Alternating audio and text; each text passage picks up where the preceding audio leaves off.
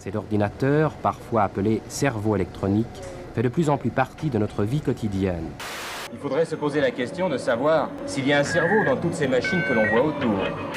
Elles seront mémorisées, stockées sur bande magnétique. Déjà le prototype du central téléphonique de l'avenir, électronique et transistorié. Capable d'effectuer 400 000 opérations à la seconde.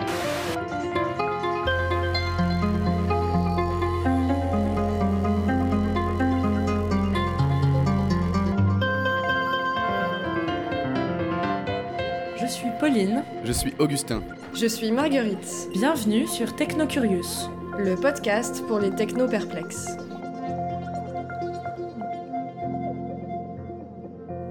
Aujourd'hui, c'est Augustin aux manettes. On trouve presque de tout sur Amazon. Des livres, des chaussettes, des brosses à dents, des croquettes pour chiens, des écouteurs, des machines à laver, etc. etc. C'est l'ambition de Jeff Bezos depuis la création de l'entreprise en 1995. Une entreprise qui ressemble au fleuve dont elle porte le nom, un magasin qui contiendrait tout ce dont a besoin son client roi, de A à Z. Et une entreprise capable de livrer n'importe quoi à n'importe quel endroit le plus vite possible. Derrière ce bouleversement du e-commerce, il y a des technologies qui rendent Amazon incontournable. Certaines sont aussi discutables. C'est de ce sujet dont j'ai décidé de parler avec Benoît Berthelot, journaliste au magazine Capital et auteur d'un livre publié le 22 août aux éditions du Cherche Midi, Le Monde selon Amazon. Est-ce que fondamentalement, Amazon c'est une réussite technologique et sur quoi elle repose euh, oui, c'est une entreprise très technologique je dirais que parmi tous les GAFA, c'est euh, celui qui combine le plus la technologie avec euh, l'ancien monde, c'est-à-dire vraiment le commerce, l'achat de produits, la construction d'entrepôts, la livraison qui est aussi une, très vieille activité, le commerce par correspondance.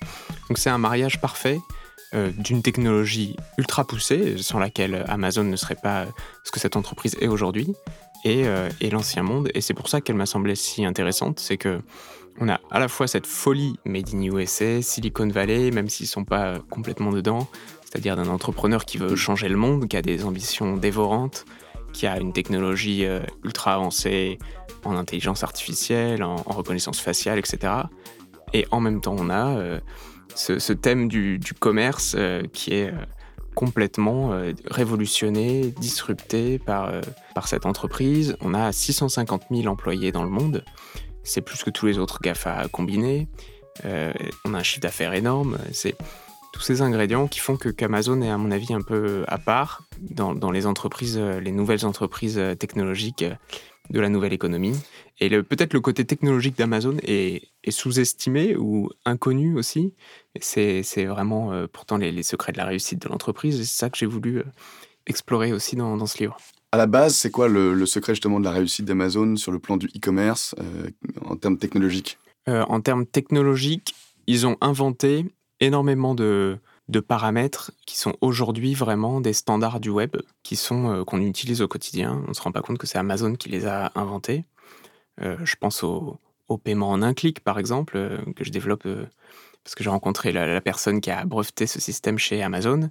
Voilà, aujourd'hui, c'est classique de, commander un, Uber en un clic, d'acheter d'acheter sur un site en ayant mémorisé mmh. ses coordonnées bancaires, son adresse, tous les détails en fait qui nous identifient comme consommateurs. On peut penser aussi aux avis clients, par exemple, les mettre 5 étoiles ou une étoile. Ça, c'est une création euh, d'Amazon. une création d'Amazon, oui. Et au départ, les éditeurs disaient, mais pourquoi est-ce qu'on va mettre des commentaires négatifs sur des livres alors que vous êtes là pour vendre ces livres? Ça n'a aucun sens. Et Jeff Bezos a, a persisté évidemment dans ce, dans ce système qui, qui apporte de la confiance, qui, apporte, euh, qui aide le consommateur à faire euh, ses choix. Mais on peut penser aussi à l'algorithme de recommandation les clients euh, qui achètent beaucoup sur Amazon ont des suggestions de plus en plus euh, euh, fines, et aussi les packs de, livres qu'on peut acheter, c'est-à-dire c'est fréquent quand quelqu'un veut acheter un livre qu'on lui recommande un autre livre que beaucoup de gens ont, acheté après avoir lu celui-là. Donc ça, en fait c'est un algorithme très simple, mais qui a été breveté aussi par Amazon et qui aujourd'hui par exemple, qu'on retrouve chez Netflix ou chez YouTube. vous avez regardé cette vidéo, cette vidéo-là pourrait vous plaire. C'est tout bête, hein, c'est du A à B, euh, puisque vous avez aimé A, vous aimerez B. Ça a été aussi affiné au fil du temps, c'est-à-dire que c'est plus seulement mmh. les produits achetés, mais seulement les produits consultés, recherchés. Euh, donc c'est aujourd'hui un algorithme très complexe, mais ça aussi, ça a été inventé par Amazon.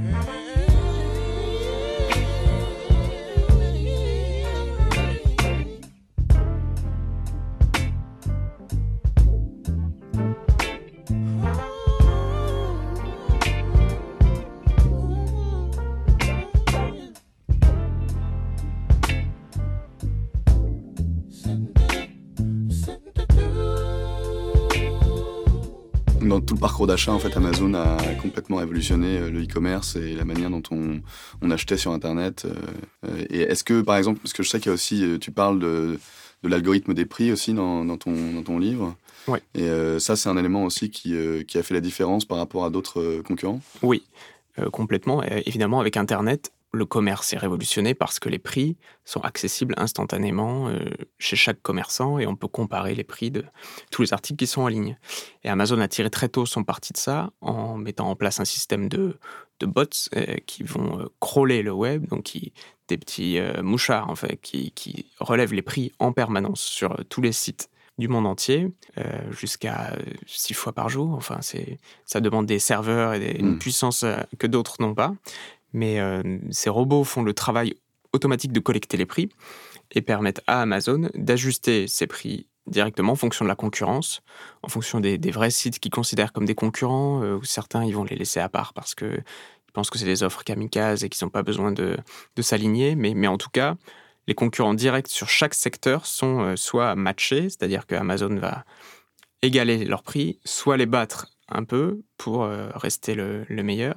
Ça, en tout cas, c'était la logique pendant très longtemps, euh, qui était une phase où Amazon voulait, s'imposer comme, euh, comme une référence, comme un site de confiance pour les consommateurs. Aujourd'hui, ils le font peut-être un peu moins, c'est-à-dire qu'aujourd'hui, on n'est pas sûr d'avoir le produit le moins cher sur Amazon, parce qu'ils ont aussi à un moment poussé les feux de la rentabilité, ils ont voulu euh, faire en sorte d'être vraiment sûrs de, de, de réaliser du profit sur chaque, euh, chaque vente, ce qui n'a pas toujours été le, le cas. Euh, mais ça aussi, c'est une arme redoutable qui fait que les concurrents euh, euh, ont, beaucoup de mal à se battre contre Amazon. Et, et même si les prix sont égaux, le fait que, que les consommateurs soient si habitués à acheter sur Amazon, avoir cette facilité de livraison, de commande, euh, même à prix égaux, Amazon part du principe que les consommateurs les préféreront. Ok. Et du coup, le, le- donc le parcours d'achat a vraiment changé euh, la manière dont les, les clients pouvaient voir euh, euh, un site de e-commerce ou de manière générale même un achat dans un magasin. Mm. Euh, Est-ce que derrière, il y a- derrière Amazon, il y a aussi une manière différente de voir la négociation avec les, les clients et qui a été changée par la technologie? Complètement. Et c'est un autre thème qu'ils ont complètement révolutionné. C'est vraiment là ce qui se passe derrière l'écran et comment les fournisseurs travaillent avec Amazon. Euh, dans la grande distribution traditionnelle, euh, les Carrefour, Leclerc, Auchan, il y a des négociations annuelles en, février qui se terminent à fin février.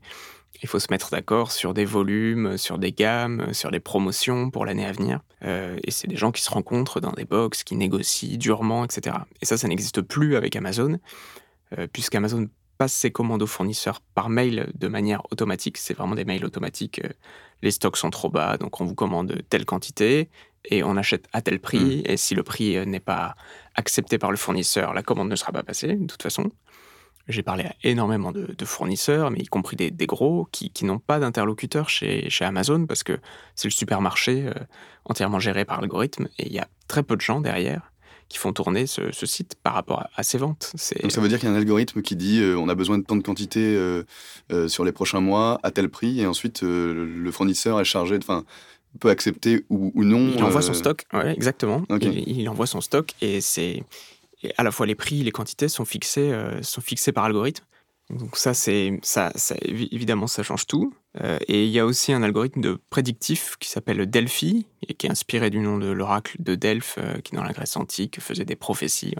Et chez Amazon, euh, cet algorithme permet précisément de savoir chaque année quelle quantité de, chaque produit sera, sera commandée par les clients, avec toutes sortes d'ingrédients. J'ai vu des documents qui décrivent ça, mais la saisonnalité évidemment du produit par rapport à l'année précédente, euh, le taux de recherche de ce produit, euh, le prix de ce produit, son évolution, l'évolution chez les concurrents.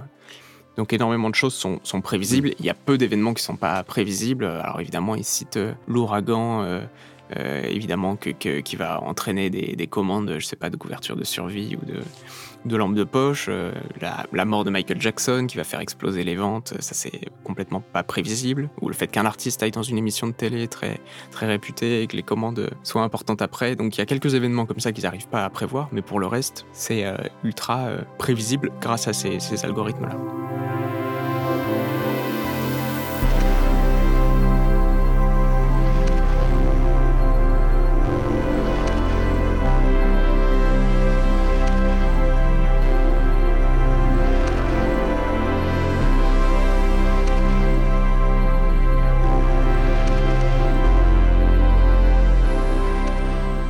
Euh, dans le cas donc du parcours d'achat ou dans le cas de, on va dire, d'algorithmes qui sont, euh, qui sont utilisés pour la négociation avec les fournisseurs. Qu'est-ce que ça pose comme question? Est-ce que ça, est-ce que ça, il y, a- des risques euh, publics pour le consommateur? Est-ce qu'il y a des risques pour le, fournisseur? Comment ça a changé le e-commerce et, la manière de fonctionner? Oui, il y a beaucoup de risques derrière ça. Déjà, tout simplement pour les fournisseurs, ils entrent dans une relation avec Amazon qui est très ambivalente. C'est-à-dire pour eux, quand ils décident de s'y mettre euh, à fond, c'est un canal qui est, qui est en croissance très rapide. Ils sont immédiatement exposés à beaucoup de consommateurs. Ils peuvent choisir de, de stocker leurs produits dans les entrepôts d'Amazon. Là, c'est le, le cas de la marketplace. Ça, il faut, Mm. ça commence à être connu, mais Amazon, en fait, euh, ne vend euh, que, que la moitié de ses produits euh, en propre, en ayant acheté des stocks euh, lui-même. L'autre moitié, c'est des entreprises qui utilisent Amazon comme une vitrine. Ça s'appelle la marketplace, la place de marché. Et donc, ces entreprises, elles payent euh, une cotisation mensuelle. Elles, euh, elles payent une cotisation euh, à Amazon, euh, 15% de commission sur chaque vente, en moyenne. Et puis, elles payent aussi pour stocker les produits dans l'entrepôt, pour mettre de la Mhm. publicité, pour mettre leurs produits en avant. Donc, toutes sortes de, de charges qui sont, qui sont conséquentes, qui, qui payent à Amazon, qui sont malgré tout très intéressantes pour un petit marchand qui, qui, euh, qui est un vendeur, euh, j'en sais rien, de, de micro, euh, qui n'a pas les moyens de stocker euh, tous ses produits, de les envoyer aussi rapidement, d'avoir un service client aussi bien fait. Donc, très intéressant pour eux. Ils se, mettent le doigt dans le grenage, en quelque sorte, et au bout d'un moment, créent une sorte de dépendance vis-à-vis d'Amazon qui peut, d'un jour à l'autre, changer son algorithme, changer le référencement des produits, bannir des commerçants parce que peut-être qu'ils ont pas renvoyé un article euh, dans les temps euh, une ou deux fois et du coup ils sont plus au standard de qualité Amazon. Ça, c'est le risque côté fournisseur. Amazon a une telle position de, pas de monopole, mais d'ultra-dominance, en tout cas aux États-Unis, et en France aussi, c'est un leader. En Allemagne, ultra-leader, au Royaume-Uni aussi, a une telle place que, euh, que effectivement, les, les fournisseurs, une fois qu'ils se retrouvent euh, bannis d'Amazon, Oui, en plus, les algorithmes sont pas forcément de transparence. On, euh, les fournisseurs ne connaissent pas euh, comment, la man- enfin, comment les algorithmes de référencement euh, fonctionnent, ou même les algorithmes de prix. Donc, c'est pour eux, c'est encore plus un, un problème. Oui, c'est une boîte noire et ils peuvent toujours faire des réclamations à partir du moment où leur compte est supprimé. euh, bon courage, quoi. Il y a le, ministre, euh, le secrétaire d'État au numérique de l'époque, Mounir Majoubi, qui avait créé une page d'alerte, euh, un site officiel, pour que les marchands euh, qui ont des problèmes avec les places de marché puissent, euh, dire, ben voilà, nous on a été rayés de la carte. euh, euh, on ne peut plus vendre sur Amazon. Ou... Il y avait d'autres commerçants dans le lot, mais 90% des cas, c'était Amazon, en fait, ce qui est révélateur. Et donc, il m'a raconté que à chaque fois qu'un, en fait, qu'un- qu'une entreprise, par exemple un éditeur, euh, en, je crois que c'était en Lorraine, euh, s'était plaint publiquement devant lui, euh, et Mounir Majoubi avait planifié un, un voyage pour aller le voir et essayer de tirer le problème au clair, et instantanément, le- la page de ce marchand était rétablie. Amazon euh, voilà, avait rétabli ce, ce- ce marchand, mais ce qui montre bien que pour qu'il y ait une intervention humaine, il faut voilà, qu'il y, ait un- qu'il y ait un scandale public ou Mm. qu'il y ait euh, mais dans la plupart des cas, c'est- ultra compliqué. Donc euh, le risque principal, c'est ça, c'est euh, c'est la dominance de cet acteur qui fait qu'il a, toute l'attitude de, changer, ses règles comme bon lui semble, qu'il n'y a pas de transparence sur ça, et qu'en fait il fait, ce qu'il veut. Bonjour, je suis Philippe Le Sanquer, euh, média promo sur Amazon. Je travaille sur Brest, euh, je vends exclusivement des DVD, des Blu-ray, euh, depuis maintenant deux ans et demi. L'idée d'Internet euh, était toute naturelle. C'était l'idéal par rapport aux produits que je commercialise.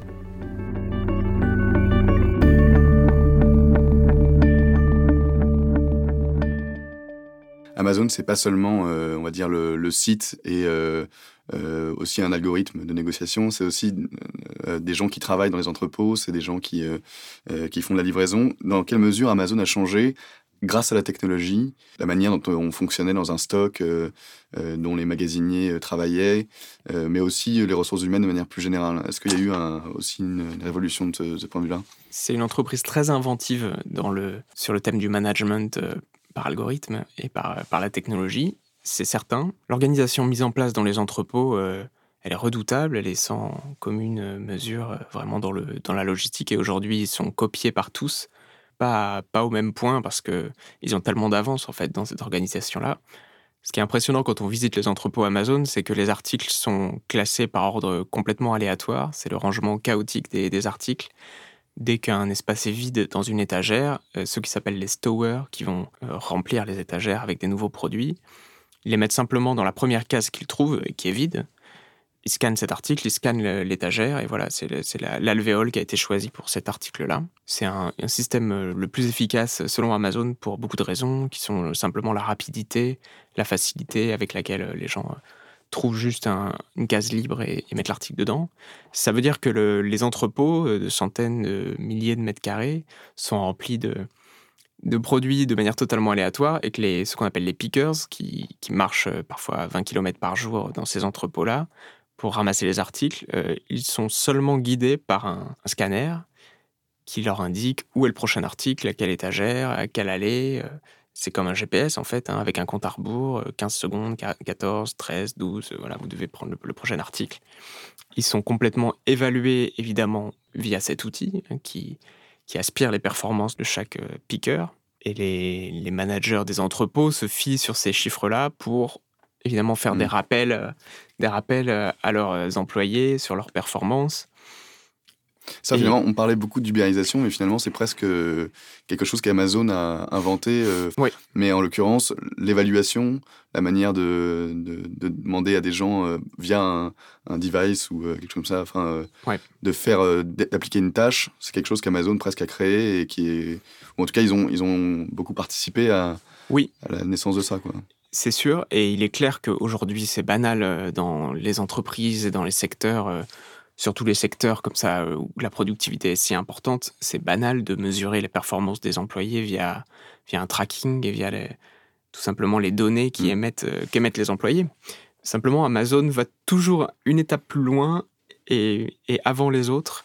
Par exemple, ils ont mis en place les, les feuilles de licenciement, euh, les lettres de licenciement remplies automatiquement aussi par algorithme. Ils ont testé ça à Baltimore, ça a été montré euh, lors d'un procès euh, tous les documents ont été édités. Effectivement, on voit les feuilles qui sont des textes à trous, en fait, avec le nom de l'employé, la performance qu'il a réalisée, celle qu'il aurait dû réaliser. Et évidemment, les ressources humaines ont, un œil sur ce, sur ce procès. Ils peuvent arrêter le, le procédé, ils peuvent, ils peuvent l'enrayer, mais quand même, ça a permis de virer 300 personnes. Euh, c'est ça. Évidemment, ça, ça, marche très bien, quoi. Donc, euh, je dirais qu'ils sont quand même, euh, ils sont quand même toujours une étape en avance mm. sur, sur la concurrence. J'ai les minutes, minutes. Le ciel a pris la couleur du béton. J'arrive à la fin du livre, j'ai deviné ce qui arrive. maintenant, j'aimerais juste qu'on parle de, de, tout ce qu'Amazon fait dans une ambition un peu futuriste, où on va dire euh, tout ce que Amazon est en train de faire maintenant, parce qu'on connaît bien le site, on connaît bien euh, la livraison, parce que généralement on a tous été clients d'Amazon, mais il y a plein de choses que Amazon développe euh, qui ne seront pas encore forcément connues de tout le monde. Mmh. Dans, dans, la partie immédiateté pour le consommateur, tu parles dans ton livre de Amazon Go, est-ce que tu peux m'en dire un peu plus? C'est un concept qui a été établi à Seattle, je crois d'abord en 2015. Non, c'est plus récent que ça, c'est 2017 Bon, bref, c'est quand même tout récent. Et c'est le supermarché sans caisse. Donc, euh, c'est une supérette où vous trouvez euh, des sandwichs, des salades, euh, du bacon et des... tout ce qu'il y a dans un convenience store, c'est-à-dire les, achats un peu de. Soit de snacking, soit de. je sais plus, ça porte un nom, mais c'est des, achats de dépannage, voilà. dans le quartier d'affaires, le premier a été ouvert à Seattle au pied du siège d'Amazon. Et en fait, c'est un magasin dans lequel on entre en scannant uniquement son portable, l'application Amazon Go, on entre dans le magasin, on prend les articles qu'on souhaite et on sort sans payer, euh, sans, passer à la caisse. Et le tracking est fait par euh, toutes sortes de capteurs de reconnaissance faciale, de, des, caméras thermiques qui repèrent la couleur des vêtements, qui repèrent euh, vraiment énormément de paramètres, le, son également que vous faites. Il y a des capteurs dans les étagères pour voir quel, article vous avez pris, des gens de, balance en fait qui, qui savent que vous avez pris cet article-là, redéposé cet article-là. Euh, c'est extrêmement précis. Moi, j'avoue que je, enfin voilà, je l'ai testé. Je suis entré, j'ai pris une tablette de chocolat, je suis sorti en 15 secondes et la facture est tombée deux minutes après sur mon, sur mon téléphone. C'est pratique pour eux, voilà, évidemment. C'est, euh, c'est, alors c'est encore extrêmement coûteux. Hein. On pense que c'est plusieurs millions euh, de dollars pour équiper chaque magasin, justement parce que c'est des prototypes. Et aussi, il faut noter que le développement de ces boutiques-là a été beaucoup plus lent que ce qui était prévu. On pensait qu'il y en aurait 3000 en 2021. Ça en prend pas du tout le Mm. chemin. Pour l'instant, il n'y en a qu'une dizaine. En revanche, cette technologie, comme toujours en fait chez Amazon, on peut penser qu'une fois qu'ils l'auront mise au point, ils la mutualiseront euh, en, la en la commercialisant à toutes les, toutes les chaînes de supermarchés qui veulent en, en équiper leurs magasins. Ils ont vraiment fait ça euh, pour beaucoup de leur business. Pour le cloud, par exemple, ils ont d'abord développé un cloud euh, très puissant pour eux-mêmes. Et aujourd'hui, le, le- la filiale cloud d'Amazon est, est leur filiale la plus rentable parce que Netflix l'utilise, Google, Apple, etc. C'est Amazon Web Services, c'est ça? Amazon. Web Services. Euh, ils font ça pour tout, donc pour le stockage des, des colis euh, et pour le transport des colis, euh, comme on l'a dit. Chacun peut l'utiliser. On peut penser que demain, ils remplaceront la poste pour beaucoup de livraisons et que toute entreprise pourra utiliser leur service logistique. Euh, même dans les fusées que Jeff Bezos développe, les fameuses fusées de sa filiale Blue Origin de conquête spatiale, c'est des fusées réutilisables et lui, il veut être en fait le- l'entrepreneur qui permettra à toutes les autres entreprises de, de faire du, du business dans l'espace. C'est ça sa- sa vision. Et pour les drones, c'est la même chose. C'est aussi un développement d'une technologie, mais qui ne va, va pas forcément servir uniquement à, à l'entreprise. ou- C'est c'est complètement envisageable. Pour l'instant, ils en sont vraiment dans la première étape qui est que, comme les Amazon Go, que ça, que ça marche déjà pour eux, que le service soit au point. Mais il n'y a pas de raison qu'ils ne le, qu'ils le mutualisent pas à d'autres euh, une fois que le système sera, sera en place. Et Amazon participe au- aux discussions du consortium européen pour définir les règles de navigation, euh, qui sont un peu l'interlocuteur e-commerce dans cette, euh, ce consortium. Euh, et demain, il y aura des drones de police, des drones de services d'urgence, etc. Tous ces drones fonctionneront ensemble et Amazon participe à ces, à ces débats-là. I can play music, answer questions, get the news and weather, create to-do lists and even read books for you. I can play music, answer questions, get the news and weather, create to-do lists, and even read books for you. I can play music, answer questions, get the news and weather, create to-do lists and Il y a une, euh, il y a une technologie que, alors, qui est assez courante maintenant parce qu'il y a plein de gens qui, euh, qui en ont chez eux, euh, qui est euh, Alexa. Aujourd'hui, qu'est-ce que Amazon veut faire avec Alexa? C'est quoi son objectif? L'objectif, c'est euh, d'avoir un ordinateur ambiant qui vous suit partout. Alexa est aujourd'hui dans, dans la maison. Euh, on sait que c'est Siri qui avait été inventé en premier dans les smartphones, mais finalement, les gens ne, parlaient pas à leur téléphone aussi, facilement, à voix haute, en public. Et c'est Amazon qui a vraiment fait la, percée de, de- de ce- cet assistant vocal en mettant euh, l'enceinte Echo dans, les foyers. Et les gens été d'accord pour parler à cette enceinte chez eux. Ils seront probablement d'accord pour le faire dans leur voiture aussi. On sait que Alexa va être installée dans les chambres d'hôtel, euh, vraiment dans tous les lieux publics. Il y a maintenant un système euh, un peu Airbnb. Vous pouvez vous, connecter au Alexa de, votre, de, la maison Airbnb. Vous arrivez ultra facilement. Voilà, il y a une nouvelle fonctionnalité comme ça. Donc leur but, euh, c'est vraiment que Alexa soit disponible partout, tout le temps. Ils ont développé d'ailleurs un anneau, euh, une, une bague qui peut se porter au doigt et donc vous parlez en mettant votre bague près de, près de, votre, près de votre bouche. C'est un peu ridicule, mais voilà, ils pensent que ça, ça peut se développer. Il y a aussi des lunettes avec Alexa intégrées. Donc leur but, tout simplement, c'est de devenir une interface euh, conversationnelle. Euh, ils pensent que la voix va remplacer le- le- le- l'écran tactile demain comme Oui, Parce interface. qu'ils étaient, eux, ils n'étaient pas présents comme, euh, comme Apple ou euh, comme Google sur, euh, sur le smartphone. Donc, du Non. coup, ils pensent que c'est par là qu'ils vont pouvoir toucher les consommateurs. Plus exactement, oui, ils ont essayé de lancer un smartphone, le Fire Phone, c'était en 2015. Ils ont développé un smartphone qui était, euh, ça a été une calamité, c'est l'échec le plus cuisant d'Amazon. Vraiment, ils ont rayé euh, de leurs inventaires des centaines de millions de dollars de, produits. Ça s'est pas vendu, il n'était pas bien fait. En revanche, Jeff Bezos a repris du développement de ce smartphone la fonctionnalité vocale en se disant ça, la reconnaissance vocale, euh, c'est intéressant. Il y a eu un test, euh, un, ingénieur lui a fait tester le truc et il a dit mais je, je peux demander n'importe quelle musique, je peux demander Hotel California et là Hotel California a commencé à jouer et s'est dit bah, c'est génial, il faut mettre ça dans les maisons et faire comme l'ordinateur dans dans Star Trek, euh, l'ordinateur qui s'appelle ordinateur d'ailleurs du, du vaisseau Enterprise. Il s'est dit c'est ça qu'il faut faire. Donc euh, effectivement, c'est aujourd'hui c'était un pari euh, dont il pensait pas qu'il serait peut-être aussi euh, aussi bah, qu'il aurait autant de succès. hein. Mais maintenant il y a 100 millions d'appareils avec Alexa. Et effectivement, ils veulent le pousser un maximum. Je crois qu'il y a 10 000 employés chez Amazon qui travaillent juste sur Alexa. D'accord. Ils, ils ouvrent des nouvelles langues en permanence. Donc pour eux, c'est un- vraiment un vecteur de, de leur puissance dans les années à venir. Évidemment, la collecte d'informations, euh, la connaissance du consommateur, tous les services qui pourront brancher à Alexa demain. On commence à voir des consultations euh, médicales par Alexa euh, en Angleterre, en partenariat avec la, la NHS, le service de santé britannique. Donc, les possibilités sont infinies. On, on, voit beaucoup d'articles sur est-ce qu'il faut avoir peur d'Alexa, genre de choses. C'est quoi le risque en fait d'Alexa, avec Alexa?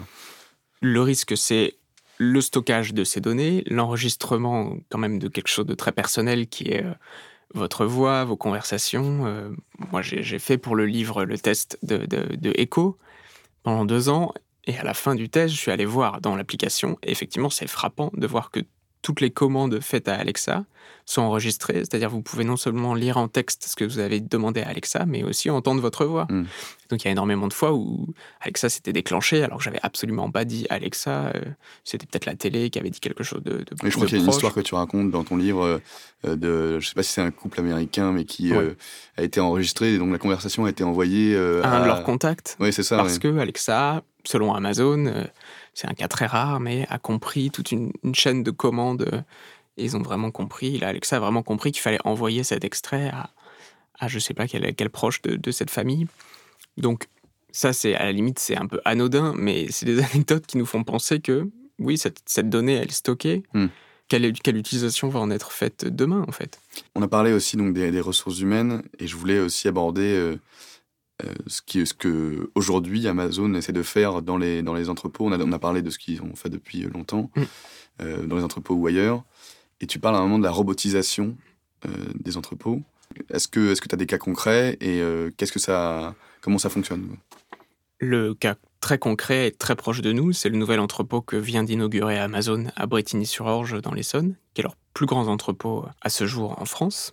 Objectif 650 000 colis par jour. Donc ce sera ça la capacité de cet entrepôt. Et lui, il est entièrement robotisé pour la partie euh, étagère. Il y a, euh, je sais plus, c'est 2000 ou 6000 robots euh, Kiva sur trois étages. C'est des robots qui sont des genres de, gros palais, comme des gros aspirateurs robotisés, qui se glissent sous les étagères et qui les soulèvent, et qui amènent ces étagères remplies de produits jusqu'à des, des pickers qui maintenant sont sur des escabeaux et qui vont juste prendre l'objet correspondant dans cette étagère. Donc ça, c'est la première phase de la robotisation des entrepôts. On sait que c'est possible de faire des cartons sur mesure et automatiquement en scannant les, colis. Euh, ça existe déjà. Cdiscount, en fait, en a déjà en France. Mm. Amazon n'en a, je crois, pas encore. Euh, donc cette partie-là aussi, elle est facilement robotisable. Ce qui est un peu plus compliqué encore, c'est euh, ce qui est trop compliqué encore, c'est le bras qui peut saisir des objets et les mettre d'un endroit à l'autre, parce que les objets vendus par Amazon sont tellement divers que ça c'est encore trop dur. Mais euh, un des, directeurs d'Amazon, des vice-présidents, a dit que d'ici 10 ans, l'entrepôt entièrement automatisé existerait. Donc c'est une certitude, ça va arriver. Alors euh, ça pose de, grosses questions évidemment, puisque Amazon a 650 000 employés aujourd'hui. La majorité d'entre eux travaillent dans les entrepôts. C'est des emplois qui vont, disparaître, c'est certain. D'ailleurs, Amazon a lancé un programme de reconversion de 100 000 de ses employés d'ici à 2025, ils pensent que 100 000 personnes vont devoir changer de job et ils ont un système de formation euh, en ligne, donc ils, anticipent ce problème-là. Euh, ça veut dire que toute la, puissance qu'Amazon a gagnée, toutes ces, parts de marché, elles seront euh, demain piloté par, par peu de gens. Mhm. Ça, c'est évidemment un enjeu euh, majeur pour les années à venir. Il y a la livraison, euh, évidemment. Il y a d'autres emplois euh, qui sont corrélaires, qui vont, qui vont être créés. mais c'est quand même une, course en avant qui est assez vertigineuse. Et aujourd'hui, peu d'économistes savent qu'est-ce qui va advenir de, du domaine du, du, commerce en général pour les, pour les 15 et 20 ans à venir. Je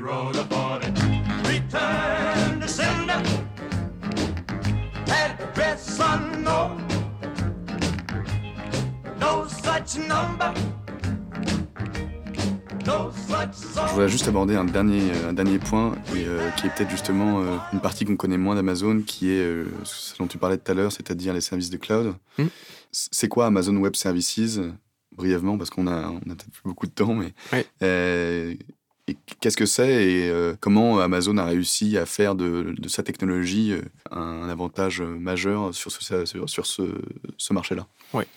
En fait, il se sont rendu compte en, en 2007, je crois, je ne sais plus quelle est l'année de départ, mais ils se sont rendus compte que euh, y avait des, besoins énormes en serveurs pour faire tourner le site Amazon, pour qu'il ne plante pas, par exemple, pendant les rushs de commandes de Noël. Ils ont mis en place des serveurs très puissants, très coûteux, ils se sont dit qu'il fallait les mutualiser, et Jeff Bezos s'est dit que ce serait un bon moyen de, de faire baisser les coûts tout simplement de cette activité en partageant nos serveurs avec d'autres entreprises. Et donc ils ont inventé ce qu'on appelle le cloud élastique, le cloud à la demande. N'importe quelle entreprise peut euh, se brancher à distance sur les serveurs d'Amazon pour faire tourner ses sites, ses applications, ou pour stocker des données pendant un certain temps. Donc ça, ils ont inventé cette activité-là. Surtout, ils l'ont mis à l'échelle euh, beaucoup plus vite que tous les autres. Ils ont vraiment créé des fermes de serveurs ou loué des fermes de serveurs partout dans le monde avec des coûts extrêmement bas. Et là, c'est la, c'est la haute technologie, mais il y a aussi des algorithmes d'optimisation de, de la, de, des bandes passantes.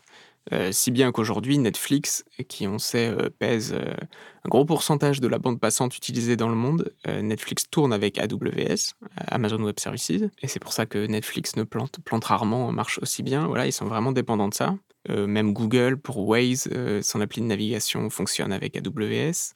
Apple, qui a des, serveurs de cloud, euh, paye 30 millions de dollars par mois euh, à AWS. Ça dit un peu leur, puissance aujourd'hui. Ils ont 35% du marché. Euh, c'est plus que les quatre suivants réunis, qui sont quand même Google, IBM, Microsoft et Alibaba. C'est aujourd'hui leur première source de revenus. Ils ont gagné 7,4 milliards de cash l'an dernier avec ça. et aujourd'hui, l'enjeu sur, sur le cloud, c'est vraiment administrations, euh, ils veulent mettre. Euh, il y a un nombre considérable d'entreprises françaises qui sont dessus, hein, Renault, la SNCF, euh, NJ, c'est assez impressionnant. Ça, c'est un enjeu particulier pour eux. Je pense qu'il y, a des, y a des analyses qui disent que dans deux ou trois ans, AWS sera séparé d'Amazon, du reste d'Amazon, et sera l'entreprise la plus valorisée au monde. Juste AWS. Voilà. Ça, on n'a pas conscience de ça, mais c'est, aujourd'hui leur, arme fatale.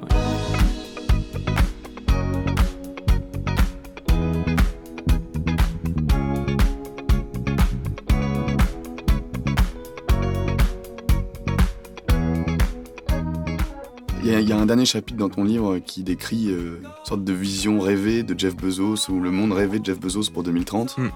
Est-ce que tu peux nous expliquer un petit peu euh, ce que Jeff Bezos a en tête pour le futur? Bon là c'est un futur assez proche 2030 mais... Euh, oui, en fait c'est proche.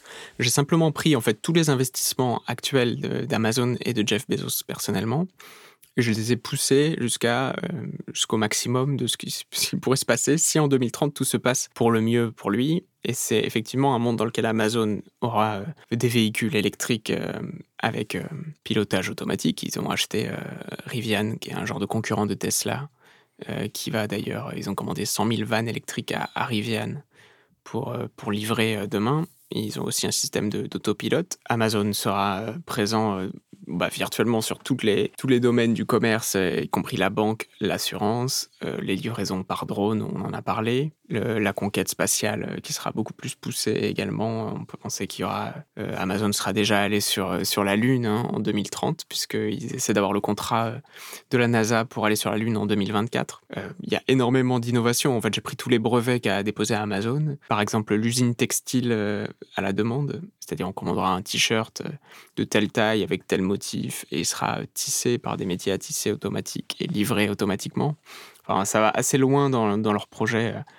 leur projet pour euh, vraiment automatiser le, commerce et devenir aussi un producteur peuvent aller, peuvent aller très loin. Et puis il y a la partie aussi, euh, j'allais dire surveillance, mais euh, la partie où ils rentrent dans la vie privée pour regarder comment les gens consomment, ce que les gens font. oui. Euh, ce, que, ce dont ils ont besoin avant même qu'ils le sachent. Ils le sachent, exactement. Et en fait, il y a déjà un peu ça chez Amazon, puisqu'ils savent à l'avance que dans telle ville, il y aura telle quantité de, du prochain livre ou du nouveau jeu vidéo qui vient de sortir qui va être commandé. Et ils commencent déjà à acheminer les marchandises à l'avance près des gens qui vont les commander. Donc c'est déjà un peu le cas. Effectivement, j'ai imaginé un genre de, de de euh, Amazon Unlimited qui livrerait des vêtements à l'avance en fonction du voyage qui est prévu dans deux semaines, euh, dans un endroit où il fait plus froid, donc on va vous livrer une veste, euh, et puis vous, pourrez la renvoyer si elle ne vous plaît pas. Enfin, une sorte de, de livraison prédictive, effectivement, et de remplir les besoins du consommateur avant même qu'il les ait exprimés ou même connus lui-même.